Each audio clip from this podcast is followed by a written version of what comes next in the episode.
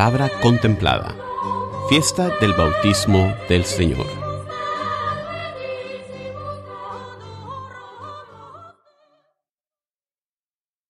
Lectura del libro del profeta Isaías. Esto dice el Señor. Miren a mi siervo, a quien sostengo, a mi elegido, en quien tengo mis complacencias. En él he puesto mi espíritu para que haga brillar la justicia sobre las naciones.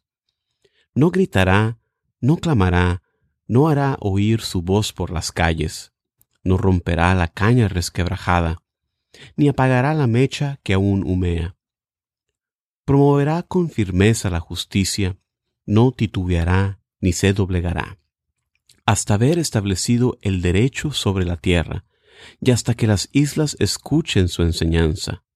Yo, el Señor, fiel a mi designio de salvación, te llamé, te tomé de la mano, te he formado, y te he constituido alianza de un pueblo, luz de las naciones, para que abras los ojos de los ciegos, saques a los cautivos de la prisión, y de la mazmorra a los que habitan en tinieblas.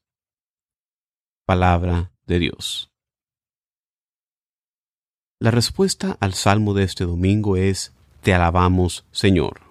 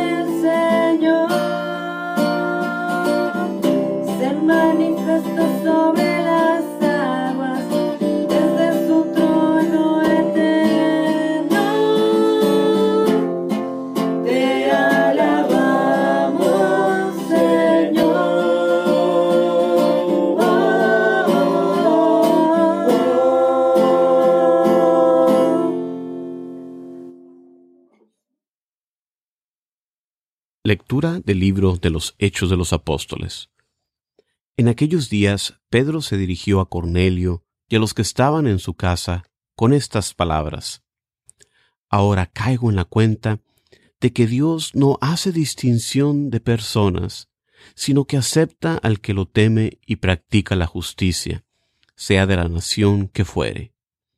Él envió su palabra a los hijos de Israel para anunciarles la paz por medio de Jesucristo, Señor de todos. Ya saben ustedes lo sucedido en toda Judea, que tuvo principio en Galilea, después del bautismo predicado por Juan, como Dios ungió con el poder del Espíritu Santo a Jesús de Nazaret, y como éste pasó haciendo el bien, sanando a todos los oprimidos por el diablo, porque Dios estaba con él. Palabra de Dios.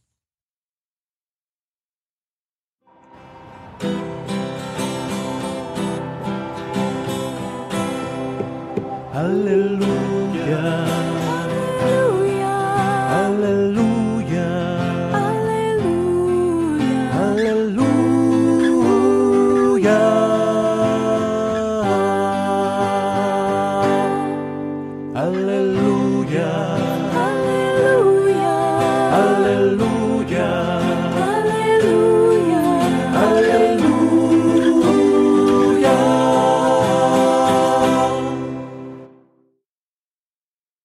Proclamación del Santo Evangelio según San Lucas.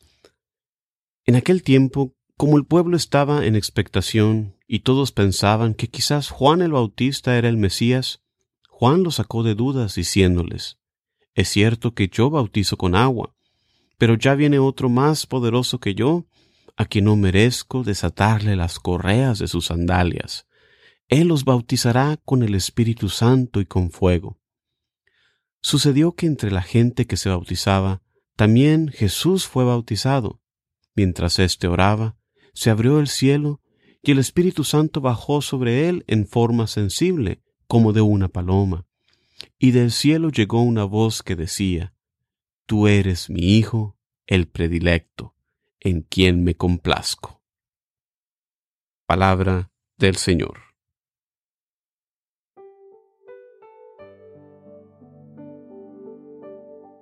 Hola, ¿qué tal hermanos y hermanas? Muchísimas gracias por acompañarme en estas reflexiones que hacemos semana con semana sobre la palabra de Dios en las lecturas de la misa dominical. La primera lectura de este domingo, bautismo del Señor, que marca el final de la Natividad, el profeta Isaías nos presenta el primero de cuatro pasajes que los biblistas han sugerido como cuatro cantos llamados los cantos del servidor sufriente. En estos pasajes el profeta nos presenta al Mesías venidero, un personaje que vendría a cumplir los propósitos de Dios para Israel y las otras naciones. Este personaje no viene como alguien poderoso y triunfante, sino como alguien que sería dotado del Espíritu de Dios en servicio y sufrimiento. Este Mesías no viene a librar a la nación oprimiendo a otros. Él no quiebra la caña doblada, como nos dice el profeta.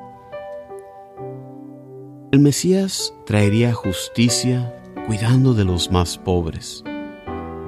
Para este servidor, así como para todos los que proclamamos y decimos servir a Dios, nos da Dios la promesa.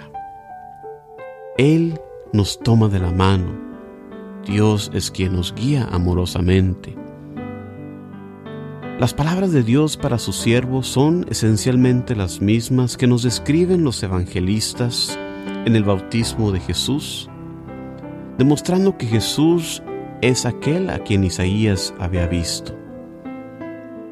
Así como Jesús se hace bautizar no por necesitarlo, sino para cumplir la voluntad de Dios. Así también nosotros deberíamos imitar su ejemplo siendo humildes en todo, buscando siempre seguir a Dios en la humildad.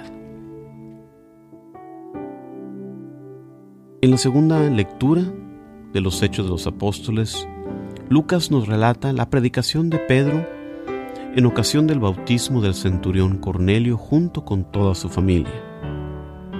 Pedro aquí se ve maravillado ante el amor y la generosidad de Dios que no hace distinciones entre personas. Muchos entre los judíos se veían como privilegiados por Dios y que todos los demás pueblos no se salvarían. Pero tenemos un Dios que no es como nosotros. Dios no piensa con pensamientos humanos. Dios no le da preferencia a las personas basadas en su raza, o en su estatus económico o en su formación educativa.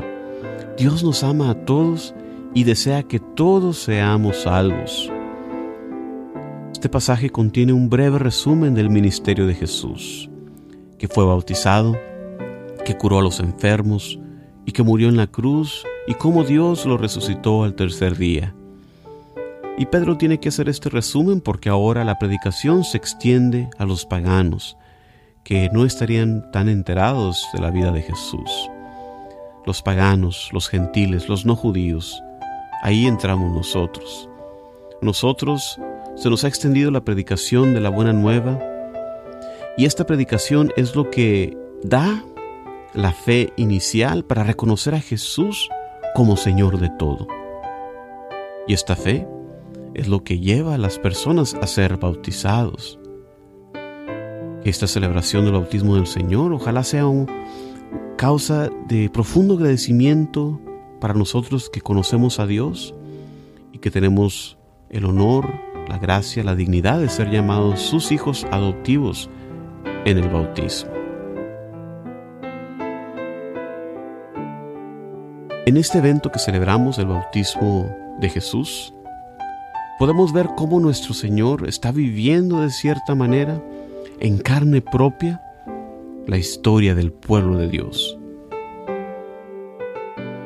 Así como Israel tuvo que huir de Egipto durante el tiempo de hambre, también la Sagrada Familia huyó a Egipto debido al peligro, a la persecución por parte de Herodes.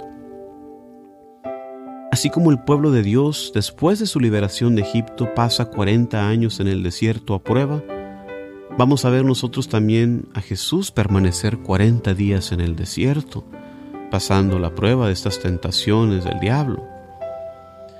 En su bautismo, Jesús está pasando a través de las aguas del Mar Rojo como lo hicieron sus antepasados que cruzaron las aguas del mar rumbo a su salida de la esclavitud de Egipto.